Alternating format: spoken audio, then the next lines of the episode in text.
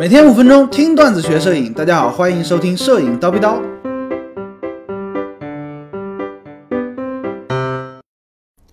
月亮怎么拍啊？这也是之前网友问到的一个问题啊。在八月十五啊，或者说遇到超级月亮的时候，大家都想要拿出自己的长焦镜头去拍月亮，对不对？怎么拍？哎，很多同学拍着脑门就想，哎，这个月亮啊，必须得用三脚架才能拍得出来。其实你一听这话呢，就说明他是一个键盘摄影师啊，我们应该去鄙视这种人，为什么呢？至少证明他没拍过嘛。大家发现没有？其实月亮这个东西啊，它是很亮的，就跟一个大大的灯泡一样。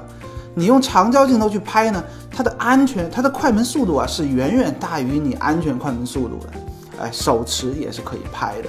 高老师拍过，所以说有发言权。我用的镜头是什么呢？一百四百的四百毫米端。F 八的光圈，你看我还缩小光圈了。f 八的光圈，感光度 ISO 一百，最低感光度，快门速度依然可以达到两百五十分之一秒。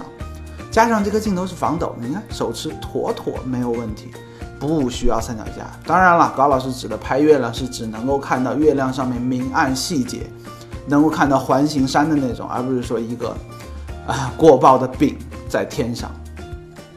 好，说完了设置呢，我们再来看看镜头啊。大家看，不需要大光圈，即便你买了一颗二点八的镜头，五五百毫米二点八，六百毫米二点八，用不上 f 八哎就可以了。那主要看焦距。那其实呢，四百毫米，高老师觉得都差了一点。你需要拍摄最大的尺寸照片，然后后期裁切，让这个画面啊占比更大一点。如果说你想要让屏这个月亮铺满整个屏幕呢，焦距可能得上千啊，一千、两千、三千。这种咱们就不讨论了。当然，还有一个问办法是你转接天文望远镜，那个咱们也就不讨论了。但是如果说你手头有七零两百，哎，你用两百毫米端其实也可以拍，只要你用最高像素去拍，后期裁切一下，环形山也是能够清晰的看得到的。你看。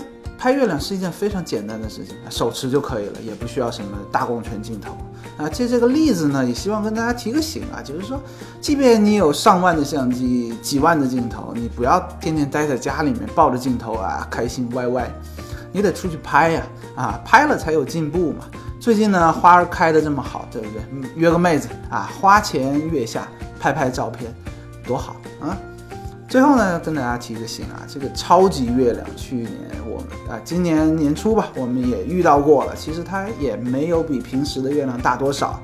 你随便找个满月，也不一定非要等到八月的十五，你随便找一个农历的十五，它都一样。呃，还有呢，高老师的经验是，太这个月亮刚升起来的时候会显得比较大，因为空气有什么啊反射、折射之类的，对不对？如果空气条件很好。月亮刚升起来的时候，我建议你去拍。但是呢，如果空气条件不是特别好，哎，月亮呢到头顶的时候再拍，因为空气最稀薄嘛，哎，会显得呢拍出来干净明亮一些。今天高老师就先叨逼到这里了。想要系统的学习摄影知识呢，欢迎微信搜索蜂鸟微课堂。明早七点，咱们不见不散。拜了个拜。